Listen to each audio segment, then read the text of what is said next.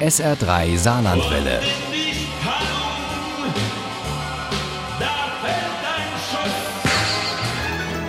Der Krimi-Tipp. Sie alle kennen Miroslav Nemetz, den Bartic aus dem Münchner Tatort. Dass er auch Krimis schreibt, das war mir selbst auch nicht so bewusst. Aber er tut es und jetzt schon zum zweiten Mal. Sein zweiter Krimi ist jetzt da. Kroatisches Roulette heißt er.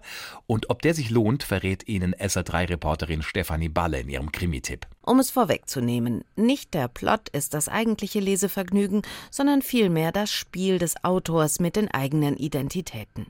Nemetz der Autor, Nemetz die Hauptfigur und Bartic der Tatortkommissar, der immer irgendwie durchblinzelt. Absicht, sagt Miroslav Nemetz im Interview. Da passiert etwas, was sonst nur dem Bartic passiert, nämlich es gibt einen Toten.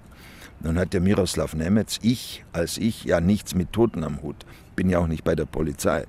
Aber die Leute sehen mich natürlich so. Und ich habe damit gespielt, wie, was passiert, wenn etwas einem ganz normalen Menschen passiert, wie wir alle ja sind, die keine Kriminalpolizisten sind. Und schon ist ausgeplaudert, es gibt einen Toten. Genauer, eine Tote in einem Apartment in Zagreb. Unter dem Fenster ein lebloser Frauenkörper auf dem Boden, Beine und Kopf grotesk abgewinkelt, das Gesicht durch die Haare fast verdeckt, seitlich am Hals ein tiefer Schnitt und darunter auf dem Parkett eine sich langsam ausbreitende Blutlache. Dass es sich dabei um jede Menge Theaterblut handelt, kommt heraus, als Nemetz einige Zeit später derselben Frau wieder begegnet. Und da ist sie quicklebendig, bedient ihn in einem Café. Ihr gewaltsamer Tod war nur gespielt, um ihn zu erpressen. Nicht nur die Mordszenerie war lediglich Theater, sondern auch sonst alles, was der Hauptfigur Miroslav Nemetz an Katastrophen passiert. Ein kompromittierendes Foto einer angeblichen Vergewaltigung, das seine Karriere ruinieren könnte. Zwei Kerle, die scheinbar hinter ihm her sind, von denen er einen in Notwehr so verletzt, dass der offenbar tot ist. Und wozu das Ganze? Um ihn erst zu erpressen und dann zu ruinieren. Möglicherweise aus Rache weil er den Balkankrieg nicht wirklich mitmachen musste. Er saß warm und trocken in München, die Freunde teilweise im Krieg.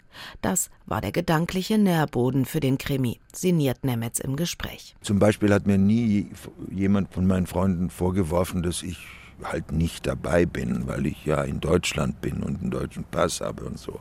Vielleicht haben sie es gedacht. Ich habe mir gedacht, sie hätten es denken können. Aber gesagt hat es keiner und daraus habe ich dann eine Motivation gezogen. Und damit ist das Motiv Rache geklärt. Und der Kreis derer, die als Täter in Frage kommen. Das sind Freunde von früher, Verwandte, die noch in Zagreb leben, Nachbarn von damals, eigentlich jeder, der Miroslav von klein auf kennt. So, und jetzt wird nicht mehr verraten. Der Krimi Kroatisches Roulette spielt überwiegend in der kroatischen Hauptstadt Zagreb, der Heimat von Miroslav Nemetz. Die ständige Frage, warum löst Bacic den Fall nicht endlich, gefolgt von ach nee, ist ja Miroslav Nemetz, der da spricht. Oder ist es nur der virtuelle Schauspieler, der das hier tut? Hat mich in der Geschichte gehalten. Es kommen Leute vor, die man kennt. Und wenn Nemetz von seiner Agentin, von seiner Frau oder Tochter spricht, habe ich als Leserin den Eindruck, hier darf ich an einem Stück Leben eines prominenten Schauspielers teilhaben. Bis dann wieder was Kriminelles passiert und ich erinnert werde, ach nee, ist ja gar kein Tagebuch, ist ja ein Krimi. Kroatisches Roulette von Miroslav Nemetz ist bei Penguin erschienen. Das Hardcover hat 288 Seiten und kostet 20 Euro. Das E-Book gibt's für 14,99. Und wenn Sie gut aufgepasst haben und ein bisschen Glück dazu, dann haben Sie die Chance, diesen Krimi wie immer zu gewinnen in der kommenden Stunde in unserem SA3 Krimi-Quiz. Und das wird eine handsignierte Ausgabe sein. Viel Glück!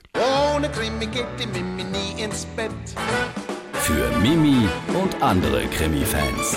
SR3 Saarlandwelle. Hören, was ein Land fühlt.